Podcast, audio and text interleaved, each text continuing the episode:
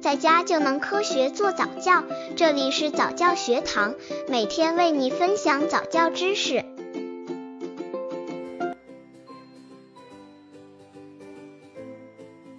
如何对宝宝进行智力测验？智力并不是一个单一的能力，它包括认识能力、理解能力、想象能力、解决问题的能力，是人的一种综合能力。聪明宝宝的聪明之处会体现在生活中的方方面面，从言语交流到行为习惯，无不体现着宝宝智力发育程度。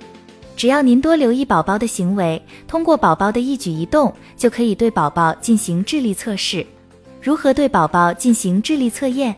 刚接触早教的父母可能缺乏这方面知识，可以到公众号早教学堂获取在家早教课程，让宝宝在家就能科学做早教。宝宝一岁半以下，一宝宝会自己翻书吗？心智发育特点：翻书，一个看起来很简单的动作，对宝贝来说可不是那么简单。当接触到图书这个玩具时，宝贝一开始只会撕书，或者用小手在书上又拍又打。或者干脆将它摔到地上。一岁半的宝贝已经能够熟练的模仿父母翻书的动作。居家测试要点：给宝贝一本图书，鼓励他翻书。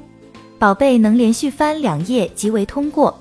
二、宝宝会指认自己的五官吗？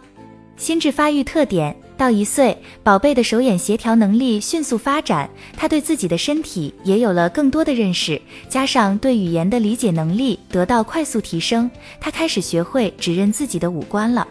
居家测试要点：面向宝贝，问他宝贝的眼睛在哪里，宝贝的鼻子在哪里等问题，看他能不能指对，能指对三个以上的器官即为通过。三、宝宝会做便盆吗？心智发育特点。一岁以后，宝贝的一些生活习惯逐渐养成，训练做盆成了这个阶段非常重要的一项任务。通过训练，一岁半的宝贝应该有了主动做盆的愿望。居家测试要点：宝贝想要大小便时，问他是否要做盆。观察宝贝白天会不会尿湿裤子。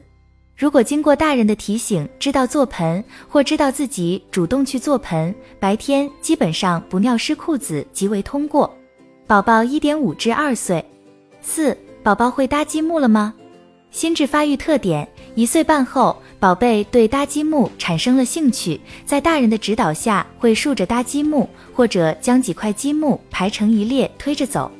随着宝贝年龄的增长，能搭高的积木块数越来越多，小手显得越来越灵活了。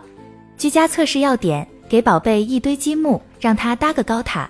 在没有大人帮助的情况下，一岁半的宝贝能搭高四块，二十一个月能搭高五至六块，两岁能搭高七块，共搭三次，有一次搭成即为通过。五、宝宝喜欢穿串珠玩吗？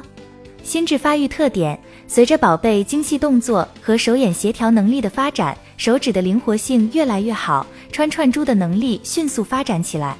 到二十一个月的时候，宝贝已经能够将玻璃丝准确地穿进扣眼，并把玻璃丝从另一侧拉出去。居家测试要点：用玻璃丝穿扣眼，鼓励宝贝模仿，观察他能否将线穿过五毫米以上的扣眼。二十一个月的宝贝只要能穿过扣眼，不拉线即为通过。两岁的宝贝能将玻璃丝穿过扣眼，并用另一只手将线拉出即为通过。六、宝宝喜欢用笔涂画吗？心智发育特点：一岁半以后，宝贝对涂鸦开始产生兴趣，他会大把握笔在纸张上乱戳，画出一些点点。到两岁的时候，已经能够用拇指和其他手指拿笔，出现比较成熟的握笔姿势，并能模仿画垂直线和圆圈。居家测试要点：用蜡笔画各种道道，鼓励宝贝学着画，观察其反应。十八个月的宝贝能画出道道，不限方向；两岁的宝贝能画出垂线和圆圈。画的垂线与实际垂线之间的夹角小于三十度，画的圆可能弯弯曲曲，甚至没有闭合即为通过。七，宝宝能把图形与实物对应起来吗？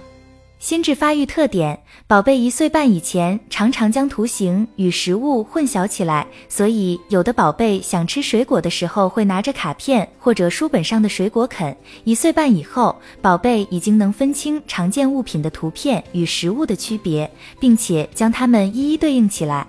居家测试要点：给宝贝准备一些卡片和与卡片对应的食物，拿出卡片，然后让宝贝将与卡片对应的食物对应起来，或者反过来，让宝贝对着食物找卡片。